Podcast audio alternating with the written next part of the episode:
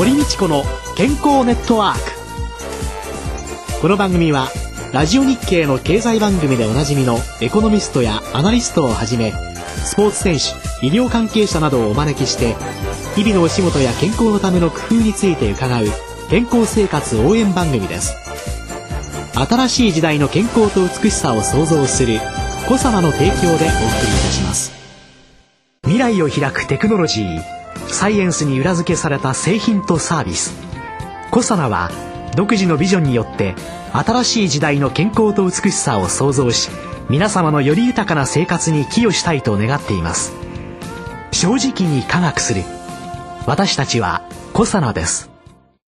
こんにちは。堀道子です。野川です今週のゲストは温泉エッセイストの山崎真由美さんです。はい。特に温泉の取材執筆でご活躍中でございます。えー、去年10月には新潮新書だから混浴はやめられないを発売なさいました。なんか発売1ヶ月で3釣りまで行っちゃったんですはい去年までで、まあ、5釣りまで行きましてでも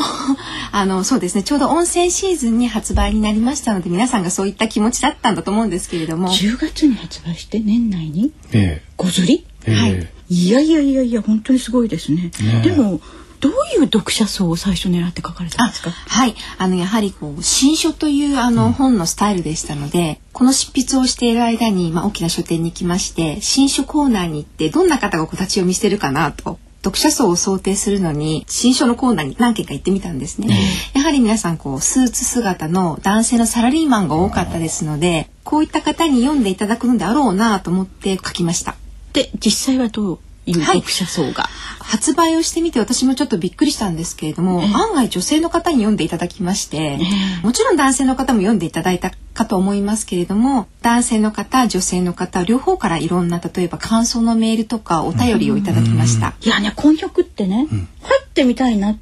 とは思うんですが、ガッガッガって点点点がついちゃうんですよ、うん、私なんかでも、はい、でもよ。はい、で若い方が、女性がっていうと。しかもあの新潟美人ですからね。まあ。これは衝撃があったでしょう。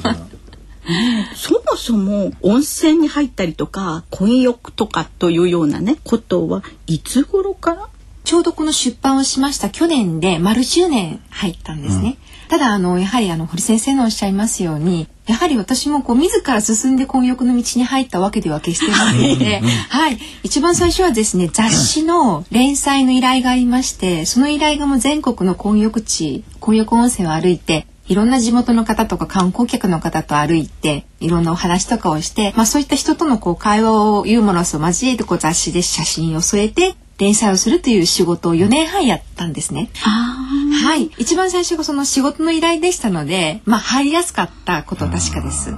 この本の中に入り方、はい、教えてくださってますけど、はい、最初やっぱり勇気が言いますよね。はい。あの実は現在もですね、あの抵抗がないかといったら非常に今でも抵抗はあるんですね。うん、混浴風呂までのこう出入りがとても恥ずかしくて、えー、まあ割と私もあの混浴初心者の方におすすめする混浴風呂というのは、混浴のお風呂があって男女別の脱衣所があって。うんまあ、脱衣所から入っていくともしくは脱衣所もしくは男性の専用風呂女性の専用風呂から入っていくと中に混浴風呂があるっていうのをお風呂のスタイルをご紹介させていただくんですね。その一番こう初心者向けのお風呂の状態でもやっぱり今でも私は緊張してしまうんですけれども、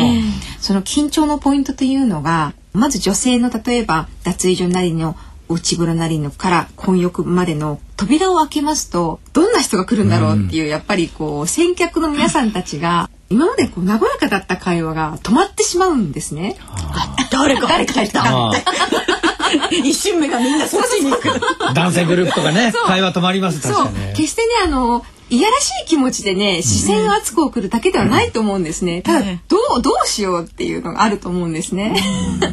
でもそれはやはり今でも慣れなくて、むしろ私はその混浴のこう和やかな空気みたいなこう空気感とか、あの和やかな独特な楽しみなあの空気がすごく好きで混浴に行くんですけれども自らがその壊してしまっているので、やはり今でもねその出入り特にあと出る時とあと入る時もちょっとやっぱり恥ずかしいですね。これだけ美形の方がね、ナイスバディで入ってきたらね、はい、えって壊しちゃうかもしれないですね。ねでその壊さないようにするために、はい、どんなこと？私はまああの入ってですね「こんにちは」っていう一応声をかけるようにしてるんです。まず挨拶と思ってるんですね、えー、でその「こんにちは」もちょっとこう本を高くして、うん、明るめに「こんにちは」っていうことでフレンドリーですっていうことをアピールするんですね。なるほど。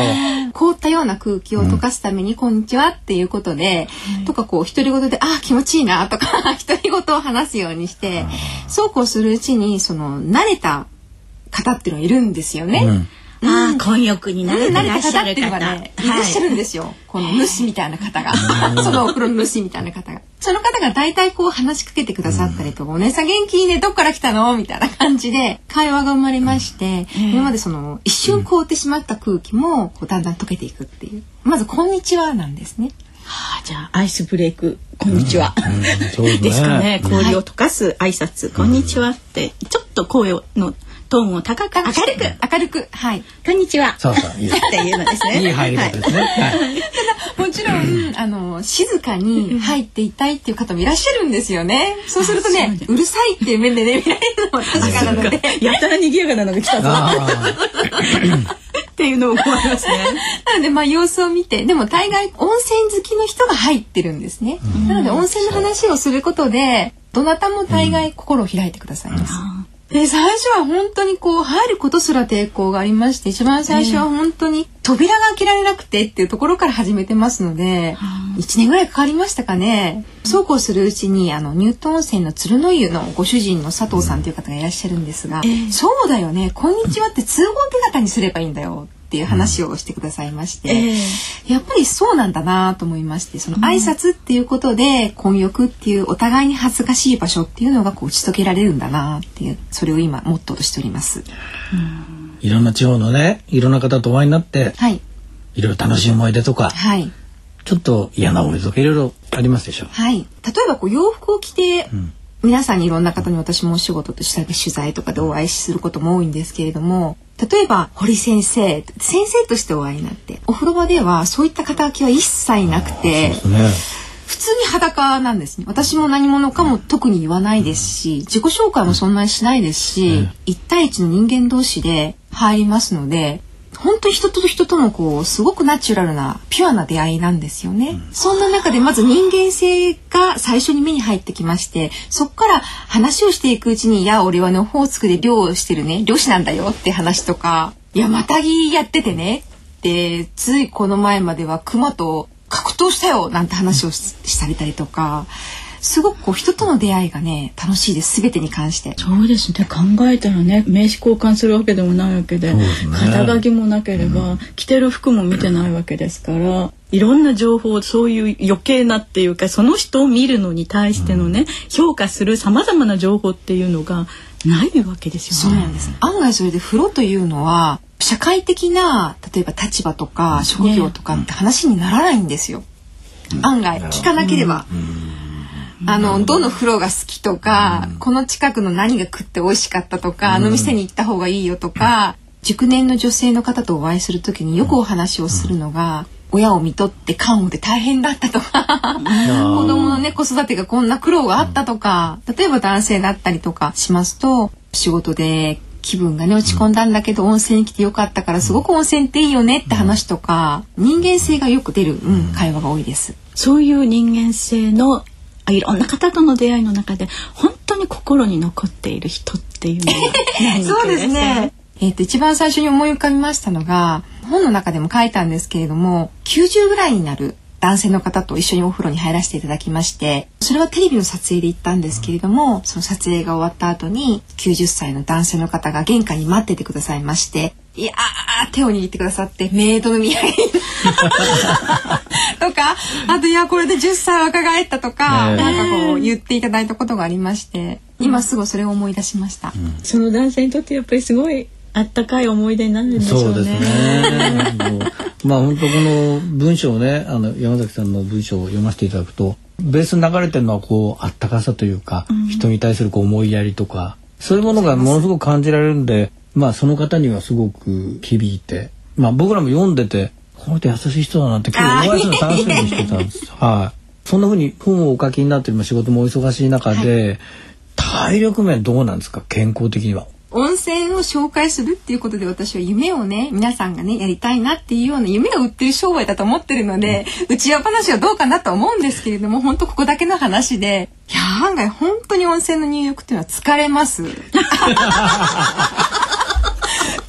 何がというのは楽しみで温泉に入るのは素晴らしい癒しなんですね。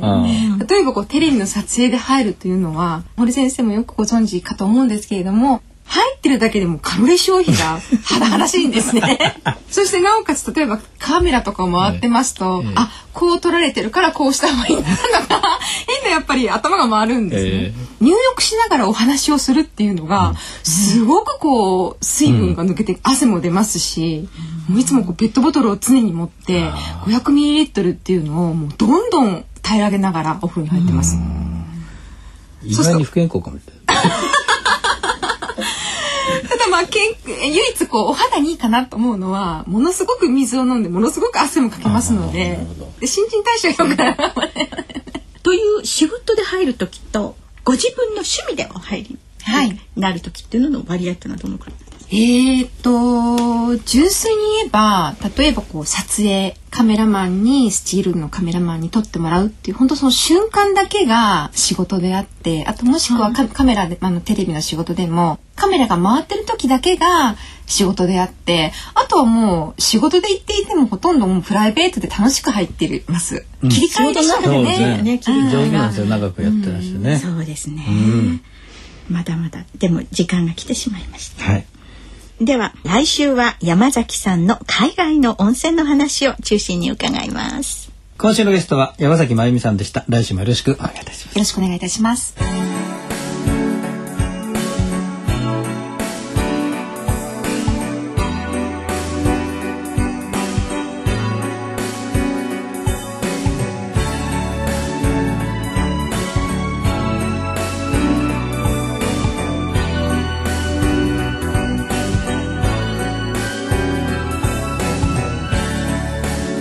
いうことで山崎さんのお話だったんですがどんな印象ですか？まあね本当にね温泉いいなって思いながらね、ね、お話を伺いましたけれどもね温泉というそのもののね紅葉っていうんですかね、ね、血流の改善体を芯から温めてくれる。人間の体ってだいたい血液心臓からドンと出た血液って1分間で体1回回るわけですよね。ですから何分も入っていれば、その温められた血液がね末梢から全身をこう回って体中心から温まってくれる。そういう意味で基礎代謝も改善するだろうし汗も当然出る。その汗の中で不要な物質も一緒に排泄されてくればねこれもまさにデトックス効果ただ脱水状態なんかは気をつけなきゃいけないので、うん、水分もたくさん取ってね、えー、お入りになるっていうことが必要だと思うし、うん、でその時に水溶性のビタミンも出てくかもしれないし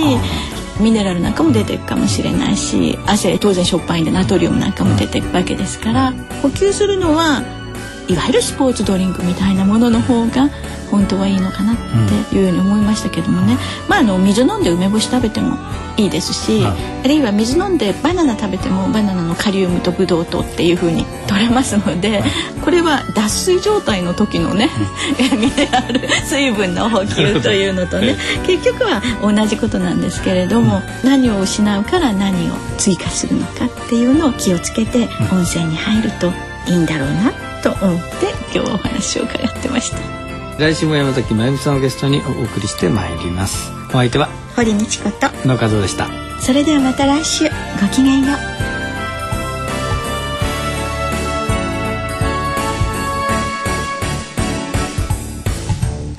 堀道子の健康ネットワーク。健康と美容についてもっと詳しく知りたい方は是非コサナのサイトへ。検索で「コサナ」カタカナで「コサナ」と入力してください。この番組は新しい時代の健康と美しさを創造する「コサナの提供でお送りいたしました。